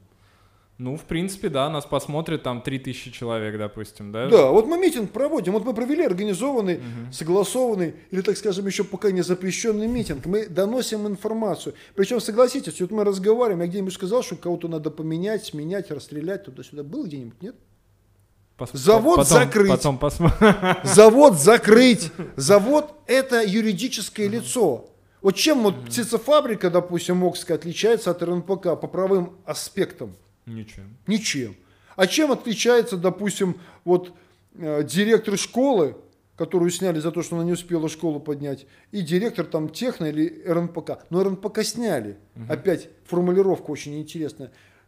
Не, смог наладить взаимодействие с природоохранными органами. Но это, да, не смог отнести в свое время. Это плюс нашим природоохранным органам не, не взяли, да? Ну, вот опять как бы творчество. Ага. То есть вот Возвращаясь, чтобы под, как бы подытожить, обязательно должно быть техническое оснащение для определения, потому что юрозначимые обстоятельства – это превышение ПДК, да? Угу. Санитарное состояние, раздражение и тому подобное сложно доказать, потому что люди инертные, они даже за своих детей не пишут жалобы. Мы говорим, пишите жалобы, карточку показали, 20 карточек, вот жалобы в Роспотребнадзор. Потом определение должностных лиц, их э, полномочий и компетенции. Прежде чем орать, что вот тот или тот виноват, определите их компетенции, полномочия, чтобы ваша претензия была обоснована. И мы этим занимались, и мы это сделаем. Мы теперь знаем каждый, кто за что отвечает. Вот Именно... это, конечно, очень интересно, очень здорово. То, что по сути, э, ну, наверное, реально, особенно в Рязани, если в Москве еще собрать какой-то большой митинг, возможно, он может что-то решить вот давлением, типа общественным, то, наверное, в Рязани с учетом э, вот этого большого количества чиновников, которые я лично, например, вообще не понимаю, кто, кто чем занимается, и мне кажется, большинство людей не понимают. Хороший вопрос. Да, э, наверное, только вот в таком правовом поле и можно что-то решить. Кстати, к вопросу о техно, как они сами говорят, да у нас там работает там 20-30 человек, у них современно, а завод огромный, да? Угу. Завод огромный. Это и называется модернизация. То есть все на, на математику поставлено, на, на кнопочки. Да? А зачем столько народа? Только вопрос, знаете, как обратная система такая идет. То есть вроде промышленность совершенствуется, а люди теряют, потому что они безработные становятся, ненужные. И здесь как раз вопрос, слушайте, а вот ваш бизнес, он в чем социально значим? Вы народ уволили, да, сократили, а вы ему что, пожизненную зарплату нарисовали? И его семейству, и поколению? Вообще логики нет никакой. Я вообще хочу даже вот людям немножко включить мозг. Вот завод не сегодня появился. Все заводы не сегодня ну, появились. Конечно. Но берем последний интервал, это 90-х лет до сегодняшнего момента. Берем вот 90-й год, угу. там какой 2000 а сейчас 2020 40 лет. Лучше жить стали, богаче ли страна стала за этот промежуток, обладая вот Рязань, как речь, вот Рязань стала, не будем везде смотреть, потому что мы везде не бываем. Рязань что она если не брать вот последний вот этот год, там дорог много всего сделал за счет федерального бюджета. Она что, улучшилась что ли? Вот куча заводов, а люди стали лучше жить, больше школ открывалось, садов, зарплата уровень вырос, рождаемость увеличилась ли? Может быть, люди стали более здоровы? Олимпийских чемпионов много выросло в Рязани.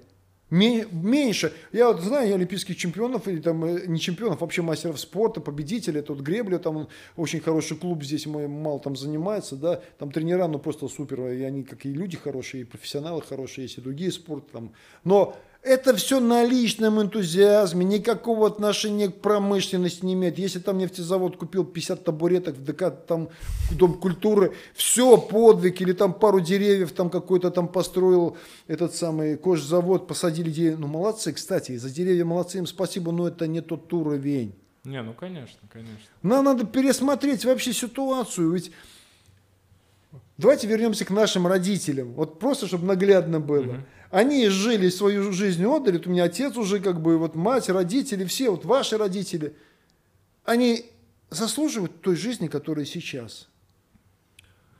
Пенсии, вот это вот уровень жизни. У них что, обеспечено? Они могут себе позволить ничего не делать и ездить по, по, по другим странам, как китайцы, смотреть, как Москва расстраивается. Они не могут. Они собирают какие-то деньги для того, чтобы вылечить себя, детям помочь. И получается, что мы из поколения в поколение при наличии этих заводов, как были нищебродами, такие, да, класс олигархов растет, больше стало, на 3-5 олигархов стало больше. Тут, блин, инфляция, она порождает субъективно олигархов, потому mm-hmm. что раньше за один рубль можно было, ну ты же не был олигарх, миллиона у тебя не было, но ты за один рубль мог купить столько, сколько сейчас этот миллионер может купить. То есть вы инфляцию тоже включаете. Деньги вообще сейчас значения никакого не имеют. Вы сегодня олигарх, завтра вы никто поменяли валюту, поменяли это самое.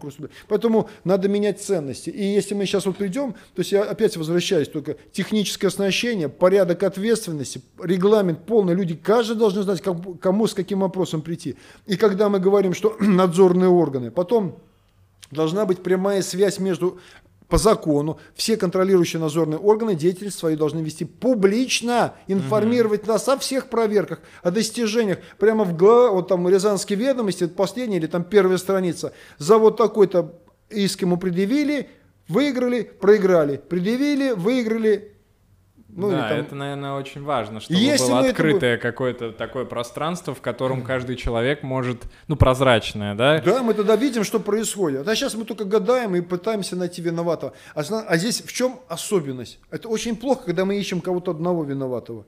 Это значит, что мы всех остальных не заставляем да работать. нет, конечно, конечно. Тут Сидит там один порука. или три руководителя сидят, у них вот так вот волосы там выпадают, потому что гнев человеческий. Остальные барсики сидят там с этими пузами, блин, и вот как бы разгребают. О, пока этого ругают, мы сейчас тут распилим, там подстроим. Надо прямо конкретно пофамильно, каждый депутат, чем там занимаешься, каждый министр, какая заслуга. Вы там открыли какое-то предприятие, а в чем плюс для города?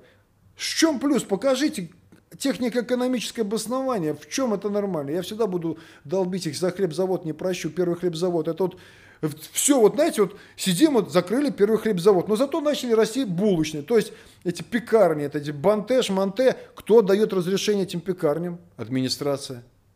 Они что, хлеб дешевле делают или лучше? Хуже. Кто этим занимается? Почему администрация не говорит, что вот надо опять возобновить первый хлебзавод, потому что он один весь город прокормит, еще на другие регионы сбросят. И хлеб был самого хорошего качества, сейчас и хлеба не стало. Люди молчат, они не замечают, потому что они что? Они пришли, руки помыли, поели, телевизор включили, гаджет, все нормально. А, дышим чистым.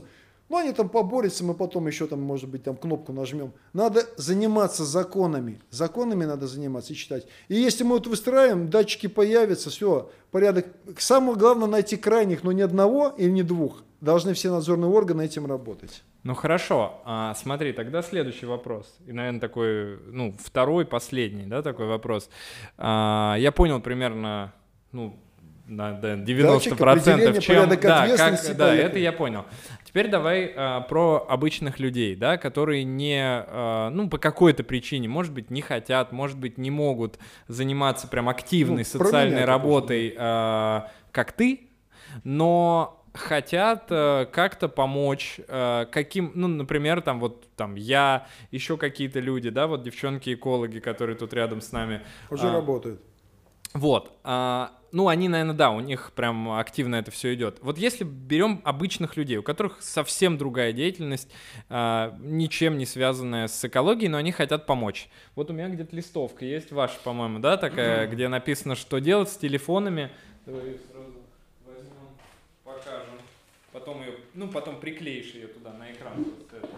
А, вот что нам, простым людям, нужно делать, чем мы можем помочь, и вот если я, мы имеем там ну, какое-то небольшое количество времени между работой и домом много моментов, но самое главное, говорю, встать, захотеть с кровати с целью очистить воздух. Ну хорошо, я встал. Первый это что, желание. Куда мы идем? Второй момент, это смотрите, ну что сразу хочется, напишите заявление о вступлении в организацию, что, ну только надо, чтобы он был гражданин Российской Федерации, русский, да, как бы человек, ну русский, славянский, там это все, э, чтобы э, вступить. И если нас в организации будет там не 300, а 3000 или 5000 человек, общественная организация – 5 тысяч человек. Я завтра пишу от организации письмо в Москву и говорю в лице председателя, от лица вот столько человек, подпись, это 5 тысяч. Мне даже подписи собирать проще угу. от себя. Вы же меня уполномачиваете, понимаете? Вступая в это самое, вы соглашаетесь с той деятельностью, которой занимается ну, понятно. организация. Понимаете? Как партия, типа. В принципе, партии, только они там, знаете, уже переколобродили, не знаю, чем заниматься. Им денег Так, дают. то есть первое это, давай на их прям напишем, да, вот, э, нет, ну я имею в виду, когда будет э, видео. Э, Первое это вступить в общественную организацию «Дышим чистым». Да. Как, Но как в нее вступить? написать заявление. Первый момент можно мне вот в личку написать. У нас вообще мой телефон там записан, и ВКонтакте я есть. И внизу под видео тоже будет у нас ссылка. Хочу вступить в вашу организацию. ВКонтакте она прилетает ко мне, либо я, либо кто-то из наших людей по этому адресу приедет, или она придет, если рядышком мы заявление придем, подпишем, взяли. Мы потом это все соберем, одним протоколом зарегистрируем, что человек вступил, осмотрим, созвонимся, поговорим с человеком, да. Ну, тут надо понимать, если там экстремист какой-то, если у него цели какие-то подорвать деятельность Ну, нашей понятно, организации, мы да. не возьмем. Не, не- не значит, что мы прямо всех возьмем. Мы будем Ну, разговаривать. понятно, то есть вы разговариваете с человеком а, и, допустим, бер- берут, Взяли, да, все, взяли организацию, человека. это Так. первый способ. А, Второй способ, это, конечно, реагирование на вот выбросы через экомонитор, который у нас есть, то есть зарегистрироваться. Я готов признать, что сейчас есть некоторая проблема, у не, не у всех, но вот человек 10 у меня так и не смогли зарегистрироваться, да, Эко-монитор это что такое?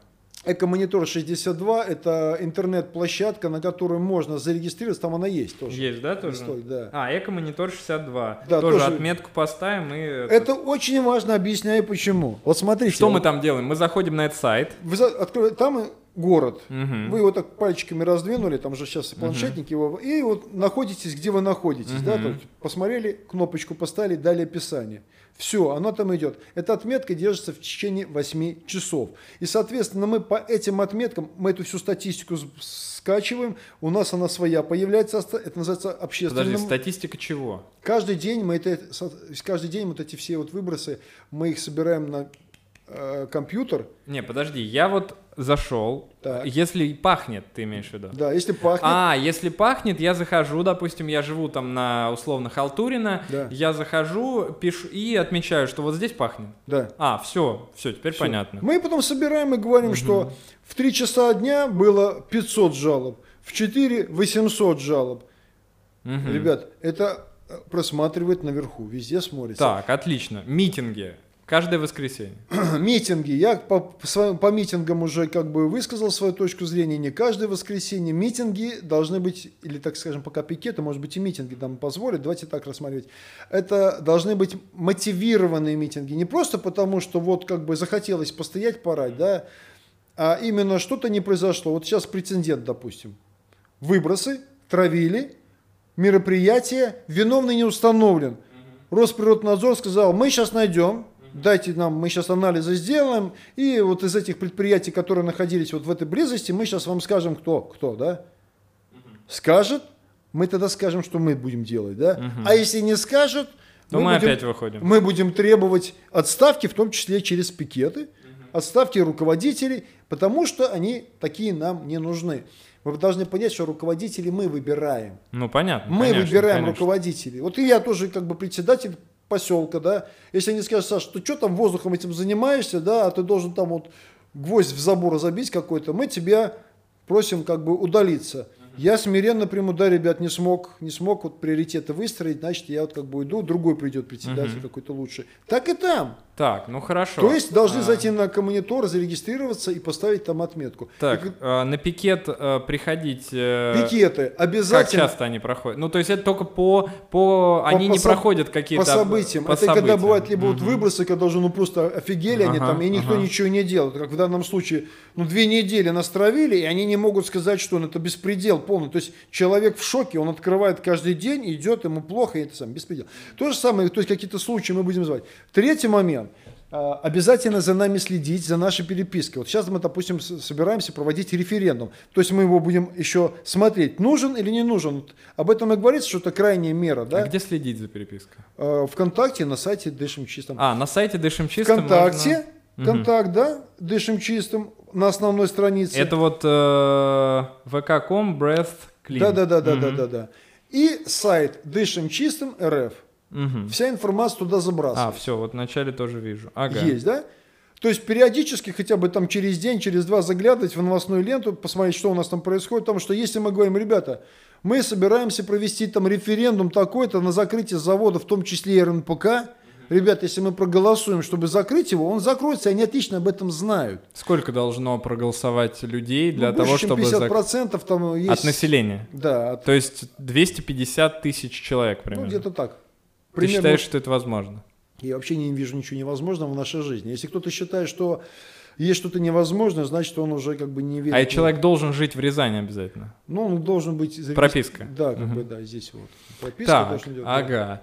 Это я понял. Еще что-то есть, что мы можем это, сделать? Это наблюдаем э, угу. за референдумом, это как бы есть. Еще мы как бы э, в судах угу. присутствуем в судах, э, мы немножко тратимся, и по возможности, вот мы сейчас обдумаем юридическую всю сторону, будем собирать деньги на юристов. По возможности кто-то будет вкладываться сюда. То есть какие-то пожертвования тоже можно... А пожертвования каким образом можно... их сделать? То есть а это же... Мы сейчас обсуждаем, наверное, будет э, еще раз по-новому организована карточка Сбербанка на одно лицо, угу. и туда будем откладываться, мы как бы отчет. То есть у нас был сбор на экспертизу, и мы вам отчитаемся, куда не потрачены деньги, то все это Ну, то есть это будет открыто, да, там как-то через э, кассу какую-то э, онлайн, наверное, ну, скорее всего. там же все видно угу. будет. Это. То есть мы как бы показываем, сколько еще там всегда будет вести строка э, сколько на счету.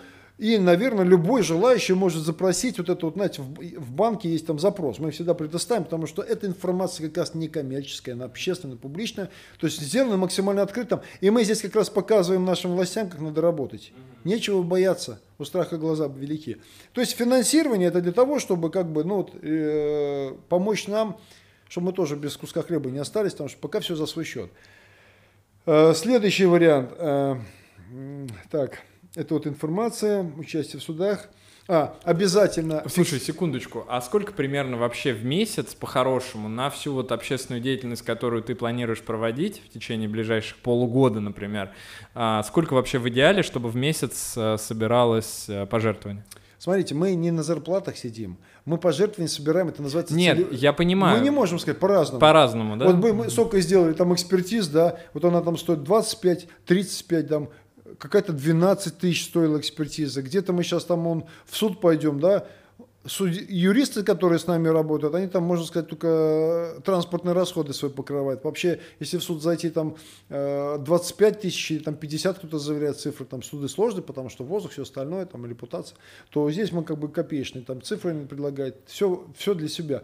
Поэтому э, здесь нет такого, может в этом месяце надо будет 50 тысяч, а в следующем, может быть, надо собрать миллион, чтобы этот датчик купить, да? Мы сейчас же датчики взяли в аренду, чтобы просто, ну, как-то подтолкнуть, знаете, паровоз запустить, показать, как это будет работать. То есть у нас уже есть датчики? Мы их оплатили, сейчас их делают, они приедут в начале декабря, угу. и мы будем устанавливать, чтобы вы им пользовались, чтобы посмотрели, да, чтобы люди посмотрели, что это такое, и в люди посмотрели. И они будут в открытом доступе вот как раз... Э... Смотрите, пока они, скорее всего, будут на трех сегментах. Угу. Это дышим чистым, ОНФ и, скорее всего, будет ГОЧС. Угу. То есть мы попросим, чтобы они подключились, дали свое это самое, чтобы ГОЧС не на трубках телефонных Это сидел. государственная организация. Да, ну ГОЧС угу. наша, Рязанская.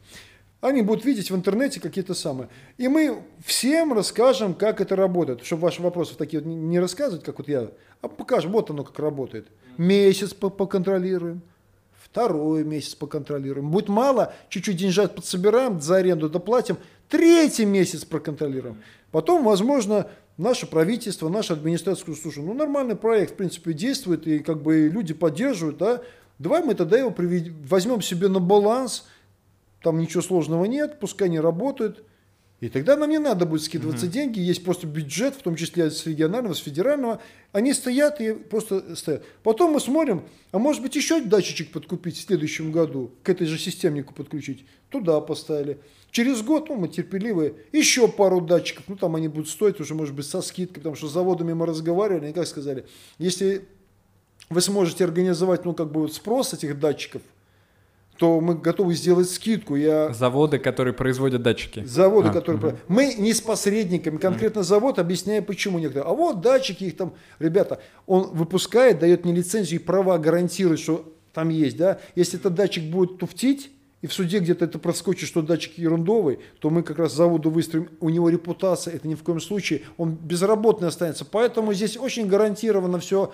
Три стороны завод, мы и производители. Другой, да, то есть угу. это гарантии, что не, нет. Все, вот эти датчики появятся, угу. и мы тогда будем либо просить, чтобы люди нам помогли, чтобы выкупили, либо угу. город купит.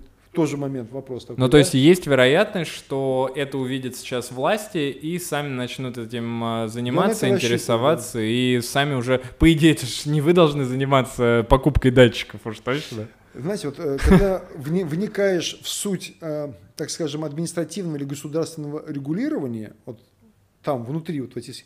это- я вот тоже момент такой всегда, отвлекусь немножко в сторону, я говорю, мы, вот особенно я, я еще Горбачева, ой, Брежнева там видел, допустим, Советский Союз, там Громыки, Черненки, всякие эти дядьки. Мы привыкли, что в школу пришел, отучился, тебе диплом дали, ты на работу устроился, государство за тебя все сделало. И мы знали, что государство это такой монстр, который нас в обиде не оставит. Наша задача прийти около станка постоять, носочки связать, в школе детей отучить, и все, и нам все гарантировано. И мы до сих пор так и живем. Мы думаем, что государство это такой жесткий инструмент, где там вверху кто-то все решает. Нет, уже все по-другому. Надо вернуться на место. Государство это часть целой кучки юридических лиц, обладающих своей компетенцией полномочиями. И мы не можем перескочить, ну так устроено, кто-то там писал наши эти так, законы, что вот этот орган не может перепрыгнуть полномочия этого взять, этот не может. И вот так вот раздербанили всю нашу страну по полномочиям. И теперь, чтобы крайнего найти, приходится очень долго книжки читать. Да? Поэтому, э, когда мы говорим, что вот кто-то из государства прямо примет решение, может быть, знаете, как скинутся депутаты, возьмут, у них там зарплаты какие-то есть, они скажут, слушай, мы для города пожертвуем, и они сделают пожертвование там по 50 тысяч, да? И И у них вроде зарплат нет в региональных. Есть депутаты с зарплатами, есть которые без зарплаты. Есть г- региональные, ну, областная, городская дума. Мы скинемся, и мы скажем, мы сделали подарок городу, город берет на баланс себе эти датчики, определяет структурные подразделения, которые смотрят, они уже определены, только порядок ответственности, порядок реагирования поменяют. А то этот порядок реагирования, который сейчас ныне существует, мы уже сколько над ним смеемся, его все стесняются поменять, потому что боятся, что без порядка реагирования они не проживут, да не знает, что делать. Мы говорим, давайте отменим этот порядок реагирования. Не, мы не можем, потому что а как же мы жить будем? То есть все может поменяться буквально вот в течение месяца, кардинально поменяться. И здесь должен быть общественный запрос. Если это все ерунда, мы тогда скажем, да, это ерунда, это не работает. А если мы покажем, что есть результаты, этими результатами можно пользоваться, это хорошие инструменты и недорогие инструменты, весь город, то есть мы сначала просим от лица организации общественное письмо, пишем, просим принять на баланс и реагировать. Они говорят, не, не будем, не хочу. Как я тогда откаты буду платить, потому что завод начнет работать правильно, он лучше тогда поставит на модернизацию эти деньги, а так это самое. А весь город тогда встает просто на дыбы и говорит, нет, ребята, если вы эту функцию не внедрите, и не только эти датчики не купите, вы еще там 50 датчиков должны прикупить. Я думаю, мы сейчас кардинально поменяем всю структуру управления, да? Вот это может произойти очень легко. Причем здесь нет никаких-то призывов, чего. Именно инструменты управления. Ну, я Их- понял. То есть ты решаешь все полностью через э, юридические вот эти аспекты. Абсолютно. Только через законы должно быть. Причем, если кто-то там даже вот дернется там подтягивать дышим чистым под какие-то политические мотивы, как сейчас вот ролики, там пикет состоялся, ой, власть, Путина поменять, слышь, успокойтесь, вы там это, меня, менялы там собрались, они, вот, в Рязань встала, требует сменить власть, перевернем страну, подымем. Кого подымать? Вы там поднимать, вот они опять пишут, ничего менять, вот просто это вот просто Не, шум. ну, я наблюдал э, даже не то, что там против Путина, а я наблюдал, что были вот э, две партии, вот, э, ну, так называемые, ли- или так четыре было. называемые либеральные партии, которые, ну, такие прокремлевские, это, э, как они называются, другие люди, Новые люди. или новые люди, да, а, вот, ну, то есть, я так понимаю, вот эти ребята все пришли просто, чтобы примазаться немножечко к... Нет, я не... Давайте вот, мы, смотрите, вот во что веришь, что и дано будет. Во-первых, с, новыми- с этими ребятами мы даже работаем, они нам помогают, будут ролики снимать, потому что ну, я вот не умею, и мне некогда. А одна из такой помощи – информация. Вы поймите, вот самое главное – это информация, показание датчика – это информация. Но За- ты не думаешь, что потом в какой-то момент такая партия может, например, Что? скомпрометировать Как она тебя лично и твою организацию? Как она может меня скомпрометировать, скажите, пожалуйста? Я работу свою выполняю, организация занимается своей работой. Если они завтра все попадут там, и, я не знаю, бросятся с крыши 15 этажа, это партия упала. Это партия.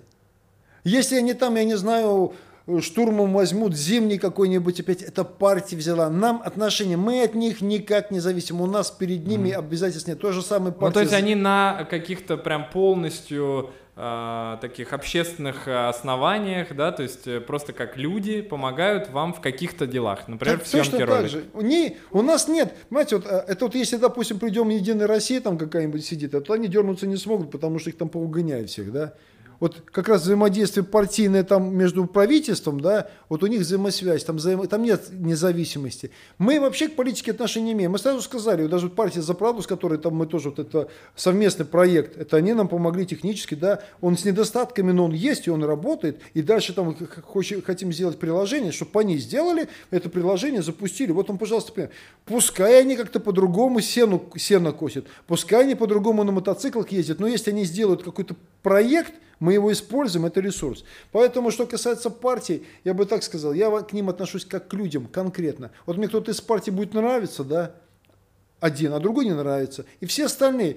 Не надо привязываться вообще к этим названиям. Вообще поменяли. Не, ну да? тут просто, понимаешь как, я имею в виду, что вот мне, например, сложно... А ну вот, допустим, человек, да, состоит в партии там за правду, например, а, и в этой партии за правду есть лидер, один из, да, лидеров, это Захар Прилепин, который э, публично заявлял, что он убил много людей и гордится этим на Донбассе. Мне лично, ну, немного страшно, что, ну, человек, с которым я работаю, поддерживает, видимо, такие взгляды. И это, конечно... Давайте так, я, я отвечу. То есть, как бы смерть, она запрещена. Есть люди, которые и мясо не едят, и там можно до, до бесконечности. Давайте мы вспомним э, горячие точки Чили, Вьетнам, Афганистан, э, ту же Украину. Э, я еще раз говорю, я про Украину знаю, сам там не был, но мне от первоисточников. И то, что сказал Захар, я даже не слышу, что он сказал, тут я вот от вас услышал, да, э, что там кто-то кого-то убивал, там машинами их, там столько убивалось, кого мы судить будем? Нет, ну одно дело, ситуация одно дело ситуация, понятно, что мы до конца ее не знаем, но когда публично человек заявляет все-таки в таком, ну в современном мире о том, что он поддерживает от насилия, ну, блин, для меня это тяжеловато. Вы можете слушать, поддерживать конечно. насилие, можете не поддерживать это насилие. Вы являетесь частью общества, и жить в обществе не зависит от общества нельзя. И еще раз я повторяю, что там сказал Захар, это его личное мнение. Я могу читать его книгу и даже не думать, что он воевал там, а могу не читать. Мы, как вот ну, организация... понятно, вот мне тяжело. Я, кстати говоря, я э, очень долгое время просто был поклонником его творчества. Мне очень нравилось, я читал почти все его книги, но когда я увидел его интервью, вот там несколько, не знаю, пять лет назад, там вот эти первые интервью, в которых все это заявлялось, и вся его точка зрения по поводу там Донбасса, Крыма и так далее, и точки зрения, которые я как, э, ну, там, относя себя к каким-то там либеральным, больше таким э, складу людям, э, не могу поддерживать. Мне не то, что тяжело именно с людьми другой политической организации взаимодействовать, а именно с человеком, который проявляет вот какую-то такую открытую жестокость. Это ну, мне доктор говорит, это мне врач говорит. Ну, да? я вот э, против жестокости, вот в таком, в таком ключе, и что это вообще происходит. И поэтому мне вот, э, ну, наверное, я, может, неправильно задал вопрос, но я я, сразу я понял, я, чтобы, по, я понял, о чем ты говоришь. Суждение, чтобы суждение, врачи аборты делают, это тоже убийство. А второй момент, вот я сижу перед вами, да, и мне говорят, вот ты там воздухом больше, ты хороший человек. Да во мне грехов больше, чем в каждом вас вместе взятых. Но я делаю свою работу, и, наверное, я ее сделаю хорошо. И доведу до конца. И ребята, которые за мной стоят, тоже не без греха наверняка. Да понятно. можно бросить камень. Давайте судить по делам. Потому что все остальное это предпосылки, суждения. Он что-то сказал под впечатлением, под эмоциями, неправильно сказал. Вы одобрили, другой сказал молодец. То есть вы обругали, другой сказал молодец. Мы не найдем здесь единства, это лишнее. Я почему сказал, мы, почему, мы для чего живем? Нам нужно, нужно выстроить приоритеты, потому что мы в этой жизни всегда должны от чего-то отказаться, чем-то пожертвовать в, в ради чего-то большого, то, которое даст нам результат. Само, само процедура совершенствования, эволюции, цивилизации, это значит отказ от чего-то привычного привы, э, для того, чтобы видеть что-то новое. И вот это новое, оно хорошее только потому, что нам кто-то сказал, что новое. В последнее время цивилизация – это нам навязанное улучшение. Вот сейчас, говорит, цифровизация образования – цифровизация там чего-то еще. Да вы задолбались со своей цифровизацией. Я вот хочу учить через учителя. Вот меня, я хочу почувствовать учителя, как он подает. Это общение. Образование это еще и воспитание. Как вы собираетесь через компьютер воспитывать? Но это преступление. Почему мы там не говорим? Тоже преступление, это тоже экология. Потому что излучения от компьютера идут. Кто-нибудь считал, и там есть норматив санитарный, который сейчас хотят отменить через гильотину. Почему об этом никто не говорит? Это проблема, надо смотреть. Так вот они больше преступники, чем Захар, который защищал интересы там украинцев или русских. Это ни о чем. Мы сейчас должны, знаете, вот, чтобы не выстраивать отношения, надо задать вопрос. Воздух нам нужен чистый? Нет, э, конечно, нужен. А, Если я, человек нет, говорит, я, я боюсь, грешен... что в какой-то момент мне всегда, может быть, я ошибаюсь, но мне всегда кажется, что в какой-то момент такие люди а, могут а, как-то скомпрометировать твою организацию. Нет, если ты считаешь, что нет, ну окей, я даже спорить не буду. Мне пишут часто, говорят, Александр, смотрите, какой пост написали там, да, там пишут, Димахин там Суфрановичу дал денег. Но если станет вопрос, люди, граждане скажут, Саша, ты Димахин давал денег? Я скажу, Димахин, иди сюда. А ну, Димахин это кто? Директор МПК. А, я скажу, Ребят, базар нет, давайте смотрим мои счета, счета моих друзей, моих родителей. А вот тебе подставная фирма. Ну давайте посмотрим, где я успел где-нибудь засветиться в какой-нибудь налоговой, чтобы с документами работать. Это ж легко проверить. Мы же в век электроники живем. И посмотрим, есть вообще у меня что-нибудь есть, что можно отобрать, да? Кроме меня самого. Ну, наверное, нет. Вопрос закрыт, закрыт. А сейчас мне кто-то там писюльки какие-то пишет, ну, рекламу мне делает. Так бы, может быть, на 50 человек Суфрановича бы никто не знал, а так этих плюс 50, говорит, он плохой, но они меня уже знают. А потом познакомиться, скажет, ну, вроде нормально. Это во-первых. Во-вторых, ну, я еще раз говорю, мы не все не без греха. Нам надо определиться в приоритетах. Мы сейчас стоим на э, такой, уже давно, даже не стоим, мы уже перешли границу дозволенного. Нам угроза реальная. Мы реально мутируем, мы реально умираем – мы можем посмотреть статистику, у вас, наверное, есть врачи, которые работают в УКБ, которые в Конищевской, да, особенно во время вот этих выбросов, какая смертность была. Можно спросить, это преступление, кто кого осудит? Там было преступление реальное, люди умирали. Да, у них были осложнения, они не перенесли этот воздух, но они умирали. Кто кого осудит? Вопрос уже все, мы, мы, мы опоздали. Вот я вот что говорю людям, ребят, вот те, которые уже там за 30 они перевалили, ребят, вы свое пожили, все, переключайтесь, делать что-то хорошее, разумное. И вот это разумное мы должны понять. Я предлагаю, не навязываю, ну, многие соглашаются с этим. Давайте мы определим, что приоритет – это именно здоровый человек. Именно здоровый человек духом и телом. Но энергия – это уже следующий этап, когда мы сможем, допустим, человека воспитать в духе в теле, можем переходить к энергиям, потому что эта тема очень важная, очень интересная. Э, здоровый человек может чувствовать другого на расстоянии, не буду я потом, если надо будет интересно, даже покажу, как это делается. Да? То есть все вот это, если произойдет, вы поймете, что часть потребления, которую мы на себя перетягиваем, за это работаем, зарабатываем деньги, загрязняем землю, оно не нужно вы будете достаточным минимумом, и удовольствие, и наслаждение вы будете получать именно настоящее удовольствие от других аспектов жизни. Именно через голову будете понимать. Я пример простой приводу, да, привожу. Книги есть такие, которые ты читаешь, вот она там 600 страниц, ты ее за, один, за одну ночь чух, перечитываешь и спать не хочется. Вот это и есть удовольствие, потому что мозг требует это, там вырабатываются эти дофамины, эндорфины, потому что ты там участвуешь, ты анализируешь, да, но для этого мозг должен работать. Мозг не может работать, когда тебе не хватает кислорода, когда тебе давит серый... Вот это надо понять. И сейчас, когда мне говорят там парти, шмарти, да мне вообще без разницы. Если он мне поможет, слава богу за все, да. А если, знаете, какой-то хороший такой идет, вот, такой пионер со звездочкой, сумочкой, брюки наглажены, такой, ой, ой, уважаемый, помоги мне, пожалуйста. Вы знаете, я очень занят, там какие-то работы великие, я вот космос бороздят. Он зачем мне такой хороший нужен? Я лучше с плохим буду работать, который мне помогает, чем этот хороший, который себе там боится об меня или об эту работу измазаться, потому что об воздух многие же боятся измазаться, потому что тема-то она э, вольно такая некомфортная, там же надо цеплять великих людей, Воздух это серьезная тема-то, да? На начальной стадии нам тоже как бы угрожали. Ну, сейчас что-то устали, видимо, угрожать, да? Поняли, Кто угрожал? Поняли, ну, подъезжали, общались тут всякие предприниматели твои налево. А теперь поняли, что дышать-то мы будем все на одной земле. И надо поставить под контроль. И все это настолько просто. Вот пример я вот тогда говорил, если мы создадим карту, то я уже толдычу 500 раз, вот на всех встречах я говорю, давайте создадим карту с наложением, с моделированием. Вот Росгидромет.